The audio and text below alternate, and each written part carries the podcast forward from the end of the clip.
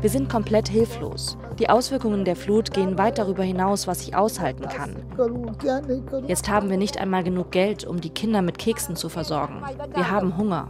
Wo wir nur sehr bedingt darauf äh, vorbereitet sind, ist eben diese Menschen in diesen Situationen zu unterstützen. News Junkies. Verstehen, was uns bewegt. Ein Podcast von RBB24 Inforadio.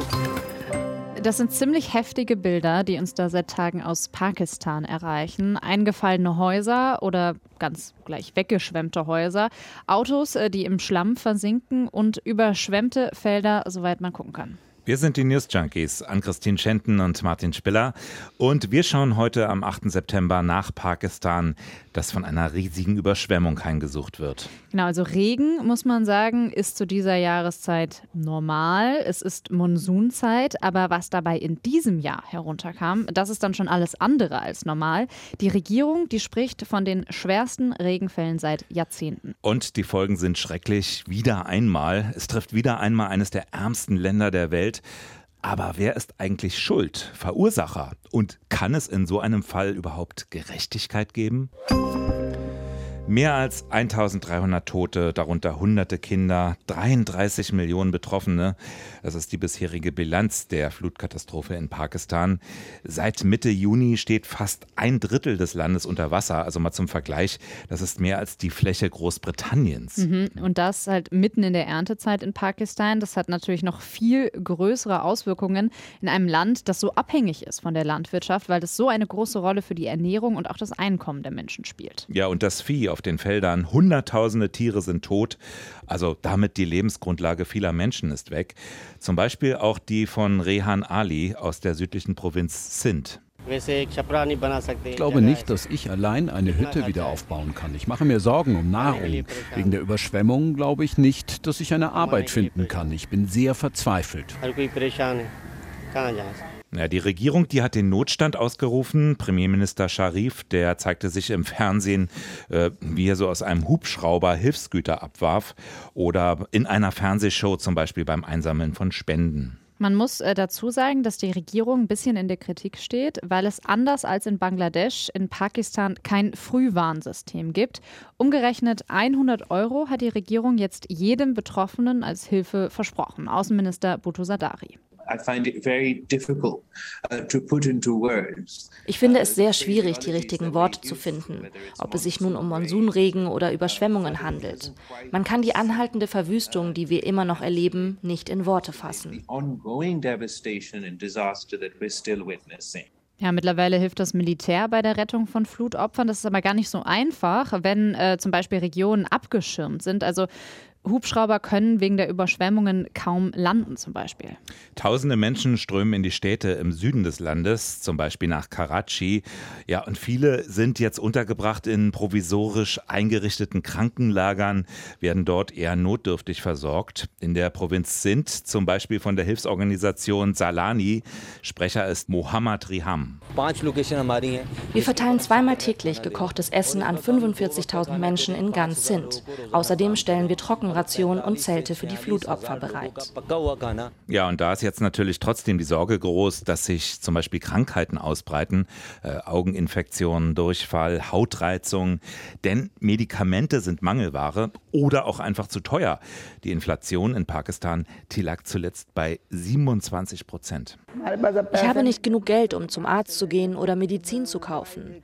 Wir haben Halsschmerzen und auf der Haut bekommen wir Hitzebläschen. Rifat Khan aus der Provinz Sindh war das. Und ein Ende des Schreckens ist auch noch nicht abzusehen. Es muss mit weiteren Regenfällen gerechnet werden, denn normalerweise klingt der Monsun ja auch erst so Mitte des Monats, Mitte September ab. Ja, wobei man ja noch nicht mal mehr von normal sprechen kann, also das zur aktuellen Lage. Jetzt ist die Frage, woran liegt es, dass immer wieder diese Region, also Südasien, betroffen ist von derartigen Fluten und Überschwemmungen? In Pakistan selbst ist die letzte große Flut zwölf Jahre her. Das war damals die sogenannte Superflut. Ja, wobei Superflut, also muss man dazu sagen, selbst die war nur halb so heftig wie die jetzt. Mhm, hm. genau, aber Bangladesch zum Beispiel auf der anderen Seite Indiens, das ist ja sehr regelmäßig betroffen von von Überschwemmungen, oft mit großen Wirbelstürmen, den Zyklonen, Erdrutschen dann noch dazu. Zuletzt erst im Juni. Ja, und immer wieder im Flussdelta des Ganges. Ausgerechnet dort, wo 65 Prozent der Menschen leben. Ja, und diese Katastrophen, die werden tatsächlich immer häufiger. Das ist etwas, was man auch bei uns beobachten kann, also dass Extremwetterereignisse zunehmen. So etwas hat aber in Ländern wie Bangladesch oder auch in Pakistan viel extremere Auswirkungen. Das erklärt Shiri Rehman, die ist die pakistanische Ministerin für Klimawandel. Weil wir näher am Äquator liegen. Wenn also Tiefdruckgebiete aus dem Golf von Bengalen kommen, treffen sie uns vor allen anderen.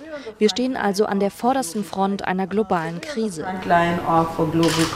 Sagt Pakistans Ministerin für den Klimawandel. So was gibt's da? Also Amt und Aussage, die verweisen klar auf den Klimawandel.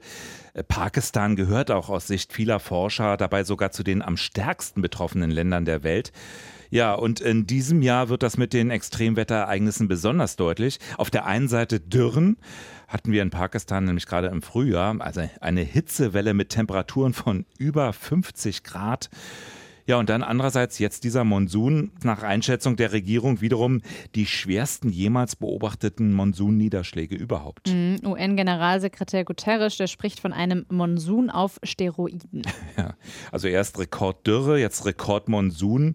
Der pakistanische Klimaforscher Fahad Said, der sprach im Deutschlandfunk vom Double Whammy, also einem Doppelschlag für Pakistan. Ja, also es ist also offensichtlich auch nicht nur die Häufigkeit dieser Ereignisse, sondern auch die Heftigkeit. Wir haben ja schon gesagt, Monsunregen, das gibt es jedes Jahr, aber die werden jetzt eben immer stärker. Und zwar, weil sich durch die Hitze auch der Indische Ozean weiter aufheizt und weil das Wasser dann verdunstet. Und Wasser sich dann wieder über den Bergen abregnet. Und tatsächlich ist es so, dass der Golf von Bengalien als ein Teil des Indischen Ozeans, der soll derzeit deutlich wärmer sein als normal. Kein Wunder nach der Hitzewelle im Frühjahr, mhm. was jetzt eben, du sagst es, den Regen intensiviert haben könnte. Und wenn der dann einmal fällt, dann kann auch der Boden das ganze Wasser gar nicht mehr aufnehmen in dieser Menge. Es ist wie so ein nasser Schwamm. Ja, und die Flüsse schon gar nicht, die treten dann einfach über die Ufer. Und gerade Bangladesch, bleiben wir da mal ganz kurz, ähm, das ist besonders betroffen vom Klima Klimawandel, nicht nur wegen des Regens, sondern weil da noch eine andere Sache hinzukommt, und zwar der Anstieg des Meeresspiegels. In Bangladesch liegt nämlich der Großteil des Landes nur ganz knapp über dem Meeresspiegel. Das bedeutet, ein Anstieg um einen Meter, und das ist bis Ende des Jahrhunderts möglich, würde etwa ein Fünftel des Landes verschwinden lassen. Ja, und weil Bangladesch 160 Millionen Einwohner hat, auf einer Fläche, die nur halb so groß ist wie Deutschland, das ist damit das am dichtesten besiedelte Flächenland der Welt, Welt. Ja, da würden dann bis zu 38 Millionen Menschen ihre Heimat verlieren und ja, zwangsläufig würden Klimaflüchtlinge werden. Ja, schon jetzt ziehen jährlich tausende Menschen in die Slums der Großstädte, in einem Land, wo 80 Prozent unter der Armutsgrenze leben. Also das ist auf jeden Fall sowas wie sozialer Sprengstoff. Ja, genau, sowas befürchtet auch die Regierung in Islamabad. Unruhe, soziale Spannung. Und damit sind wir zurück in Pakistan. Was kann ein Land wie Pakistan überhaupt selbst tun, um jetzt die Auswirkungen der Klimakrise wenigstens abzumildern? Die wenigen Mittel sinnvoll einsetzen für Anpassung an den Klimawandel. Das sagt jedenfalls Außenminister Bhutto Sadari. Uh, Und die Tatsache, dass Pakistan einen vernachlässigbaren Beitrag zum gesamten CO2-Fußabdruck leistet. Aber wir tun es. Wir werden immer wieder von Klimakatastrophen wie diesen heimgesucht und wir müssen uns mit unseren begrenzten Ressourcen anpassen, auf welche Weise auch immer, um in dieser neuen Umgebung zu leben. 10 Milliarden US-Dollar, so hoch soll der finanzielle Schaden allein bei der öffentlichen Infrastruktur sein, sagt die pakistanische Regierung. Die EU, die hat bisher 2 Millionen an Hilfsgeldern zur Verfügung gestellt. Das ist erstmal ein Bruchteil. Der Internationale Währungsfonds immerhin eine Milliarde in Aussicht gestellt. Aber klar, Pakistan braucht jetzt sofort und schnell Geld. Ganze Landstriche sind ja von der Außenwelt abgeschnitten, die können gar nicht mehr erreicht werden. Ja, also ist das Land auf Spendengelder angewiesen. Das hat, ähm, hast du ja schon erzählt, in TV-Shows äh, Hilfen in Millionenhöhe genau. gesammelt. Und der Premierminister Shebas Sharif, äh, der hat auch nochmal gesagt, kein Cent solle verloren gehen. Jeder Cent an Hilfe wird transparent verteilt. Jeder Cent wird bei denjenigen ankommen, die es am dringendsten brauchen. Keinerlei Hilfsgelder werden verloren gehen. Vielleicht sollten wir einfach mal die Schuldfrage stellen. Also, wenn wir da mal davon ausgehen, dass die Hauptursachen für die Flut in Pakistan, haben wir ja auseinandergenommen, dass die gar nicht im Land selbst liegen, sondern dass es eine Folge des menschengemachten Klimawandels ist, den wir ja aber vor allem im Westen verantworten, müsste dann jetzt nicht auch der Westen haften, also zahlen für das, was jetzt in Pakistan passiert? Hm, liegt eigentlich nahe, ne? aber die Frage, die ist gar nicht so einfach zu beantworten. Mhm. Denn auch wenn KlimaforscherInnen ziemlich schnell nachweisen können, dass die Ursachen für die globale Erwärmung und damit auch für also die der Flutkatastrophe ihren Ursprung in den Industrieländern haben, ist die Frage juristisch nicht geklärt. Also in der Zeit, in der Zeitung der Zeit, da ist gestern ein großer Artikel zu diesem Thema äh, und zur Flut in Pakistan erschienen und dort steht, das Pariser Klimaabkommen zum Beispiel, das biete explizit keine Grundlage dafür, dass Staaten dafür haften müssen, wenn sie Klimasünden begehen. Dort steht lediglich, äh, dass Schäden und Verluste minimiert werden müssen oder ausgeglichen werden müssen. Jan Wilkens, der forscht an der Uni Hamburg in einem Exzellenzcluster zu Klimagerechtigkeit und der sagt, ein Abkommen, das Staaten juristisch für ihre Klimafehler haftbar machen würde, also in diesem Fall die Industrienation, das wird wahrscheinlich auch nie kommen. Weil dazu ist sozusagen auch die Architektur von internationalem Recht insgesamt einfach so, ähm, dass wir da zumindest zum jetzigen Zeitpunkt wenig Möglichkeiten haben, was aber nicht darüber hinwegtäuschen soll, dass äh, dass sozusagen viele rechtliche Verfahren, transnationale und internationale Verfahren immer wichtiger werden. Hier müssen wir immer mehr auch sozusagen über den Staat hinausdenken. Das heißt, dass auch konkret gewisse Akteure, auch große multinationale Konzerne anklagen können und hier auch äh, erfolgreich sogar ähm, äh, sozusagen sich durchsetzen können. Also es gibt keine völkerrechtliche Grundlage, dass ein Staat einen anderen wegen Klimaschäden verklagen kann. Und Wilkins sagt auch, es gäbe kein Gericht, vor dem eine solche Frage überhaupt verhandelt werden könnte. Aber man könnte zum Beispiel natürlich Unternehmen für ihr schädliches Handeln verklagen. Bleiben wir mal bei dem Begriff Schäden und Verluste, also auf Englisch Loss and Damage haben wir heute bei unseren Vorbereitungen zu dem Thema ja immer wieder gelesen. Mhm. Auch Annalena Baerbock zum Beispiel sagt, sie will Loss and Damage zu einem zentralen Punkt ihrer Klimapolitik machen. Gemeint sind damit die Schäden und Verluste, die durch eine Klimakatastrophe entstehen. Wie können die abgemildert werden, wenn es eben, das haben wir jetzt beschrieben, keine juristische Verpflichtung gibt? Ja, ins Spiel kommen da zum Beispiel sogenannte Klimaversicherungen. Also Bleiben wir mal beim Beispiel Pakistan. Der Zwiebelbauer, der weiß, dass jedes Jahr heftige Monsunregenfälle kommen. Hm. Und die werden wahrscheinlich die Ernte bedrohen. Und durch den Klimawandel werden diese Regenfälle jetzt immer heftiger. Also überlegt dieser Zwiebelbauer, was kann er machen und sucht sich vielleicht eine Versicherung, die ihm diesen potenziellen Schaden auffangen würde. Die möchte ich mal sehen. Also ich meine, das klingt doch nach einem enormen Risiko für die Versicherungsgesellschaften. Gibt es denn derartige Versicherungen überhaupt schon? Also es gibt die im Kleinen, auch in Pakistan. Also das Land würde dann selbst die Kosten tragen müssen. Was es aber gibt, ist zum Beispiel die Insur Resilience Versicherung. Die wurde vom ehemaligen deutschen Entwicklungsminister Gerd Möller während seiner Amtszeit konzipiert. 120 Regierungen haben sich dieser Versicherung angeschlossen, auch die Weltbank. Der einzelne Bauer, der muss da selber nicht einzahlen, sondern die Staaten sichern sich dort ab. Das gibt ganz viele komplizierte Pakete und Verfahren. Bis 2025 will diese Versicherung eine halbe Milliarde Menschen versichern. Die leben in den sogenannten V20. Das sind die 20 verwundbarsten Länder, mhm. was den Klimawandel betrifft. Pakistan gehört aber nicht dazu. Und wie funktioniert die Versicherung dann genau? Also vor allem ist ja die Frage, wie vermeiden die Anbieter, dass sie dabei keinen Totalverlust am Ende erleiden? Ja, es ist ein bisschen komplex. Ich musste mich da heute auch ein bisschen einlesen. Also es bleibt eine Versicherung mit einem enorm hohen Risiko. Deswegen werden diese Versicherungen jetzt auch nicht nur nach der Bonität, zum Beispiel des Staates, vergeben, sondern es wird ein Index erstellt, der die Katastrophenwahrscheinlichkeit abbildet. Und was die Versicherungsunternehmen auch machen können, ist sich sogenannte Katastrophenanleihen holen. Und die verteilen das Risiko dann so ein bisschen auf den Kapitalmarkt. Das führt dann dazu, dass das Ganze eigentlich so eine Wette gegen die Katastrophe ist. Also tritt die Katastrophe nicht ein, dann gibt es sehr hohe Zinsen, ist sehr lukrativ, deswegen sind die auch recht beliebt. Hm. Tritt sie aber ein, gibt es natürlich den Totalverlust. Und trotzdem sind die eigentlich für viele doch attraktiv. Katastrophenanleihen, mhm. was es alles gibt. Mhm.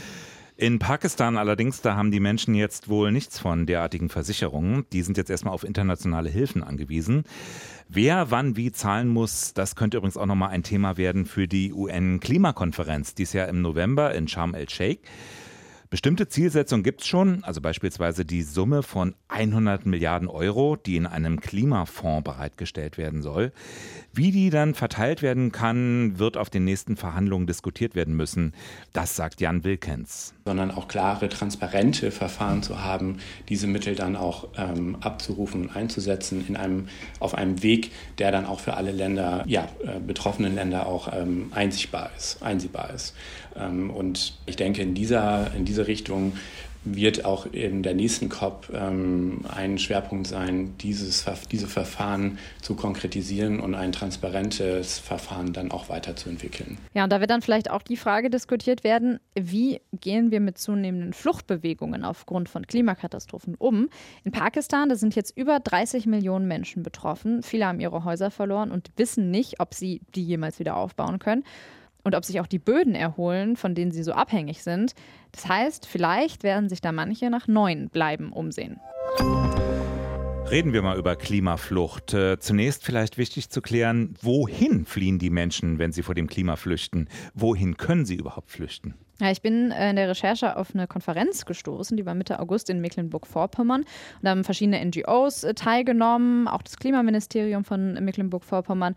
Und Benjamin Schraven, der arbeitet für das Deutsche Institut für Entwicklungspolitik, der hat dort erklärt, dass die Fluchtrouten häufiger von Süd nach Süd als von Süd nach Nord verlaufen. Heißt also, die Leute, die flüchten eher im eigenen Land oder in angrenzende Länder im globalen Süden als zum Beispiel nach Europa. Also eine Diskussion um jetzt eine Massenflucht nach Europa wegen des Klimas, mhm. die wäre tatsächlich fehl am Platz, sagt Schraven. Und auch Jan Wilkins, den wir jetzt schon häufiger gehört haben, der sagt, die Politik müsse sich eher auf diese lokalen, regionalen Fluchtbewegungen einstellen und die Menschen dabei unterstützen. Wo wir nur sehr bedingt darauf äh, vorbereitet sind, ist eben diese Menschen in diesen Situationen ähm, dann zu unterstützen, egal ob sie temporär oder auf längere Zeit sich in Bewegung befinden, in der Migration befinden und dass diese oft schutzlos sozusagen und auch mittellos natürlich verbleiben. Und wir sind da nicht ausreichend vorbereitet auf äh, diese Situation, die potenziell natürlich mehr werden können. Bedeutet natürlich auch, dass die Menschen in Pakistan damit erstmal in Länder flüchten, äh, die genauso schwer vom Klimawandel bedroht sind. Also die bleiben ja im Süden. Es gelingt ihnen kaum, der Sache wirklich zu entkommen. Mhm. Und dazu kommt auch ein weiteres Problem. Also sollten sie jetzt zum Beispiel auch in den Norden flüchten wollen, ähm, es gibt nicht so richtig eine Definition, was klimageflüchtet überhaupt bedeutet, was mhm. das meint. Und damit ist es natürlich auch schwer, Asyl aufgrund, auf dieser Grundlage zu bekommen. Also ein Beispiel auch, was in diesem Zusammenhang vielleicht echt zynisch oder perfide ist. Das Bundesland Bayern hat wohl erst gestern Menschen nach Pakistan wieder zurück abgeschoben. Und zwar genau in die Regionen, in denen die Flut gewütet hat. Das kritisiert der Bayerische Flüchtlingsrat. Und da sieht man, wie wenig Klima da vielleicht beim Thema Flucht noch eine Rolle hm. spielt, hm. auch politisch. Ist aber natürlich auch schwer, nach vorne zu gucken, das wirklich zu quantifizieren, was da passieren mhm. wird. Äh, es kursieren Zahlen, dass sich bis 2050 200 Millionen Menschen wegen des Klimas auf die Flucht begeben werden. Muss man aber natürlich vorsichtig einschätzen, denn häufig beschreiben diese Zahlen die Anzahl der Menschen, die überhaupt in den betroffenen Gegenden leben. Die werden aber nicht alle flüchten, das sagt ja auch Wilkins. Oft vermischen sich auch Klimafolgen mit anderen Gründen, aus denen Menschen flüchten. Das ist ja gar nicht eindeutig geklärt, wie oft Menschen ausschließlich wegen des Klimas flüchten. Aber natürlich muss man sich auch klar machen, die Bilder aus Pakistan jetzt, die wirken weit weg.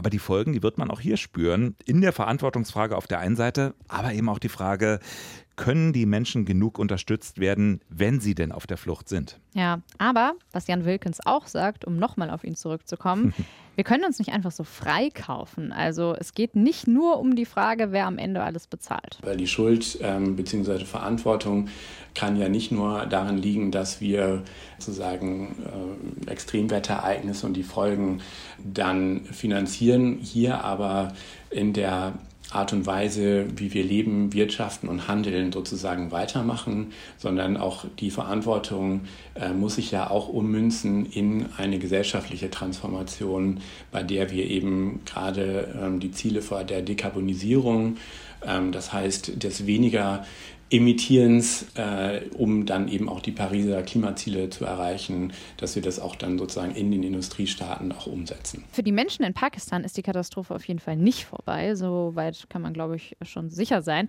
Wir hoffen, wir konnten euch zumindest einen Einblick geben, was da gerade in diesem Land passiert. Und wir hoffen natürlich auch, dass ihr morgen wieder einschaltet, denn uns gibt es ja täglich. Und rund um die Uhr zu jeder Zeit könnt ihr uns Nachrichten schreiben, Meinungen, Kritik, Anregungen. Einfach per E-Mail an newsjunkie at rbb24inforadio.de. Und wir sagen Tschüss, bis morgen. Bis morgen. News Junkies. Verstehen, was uns bewegt. Ein Podcast von RBB24 Inforadio. Wir lieben das Warum.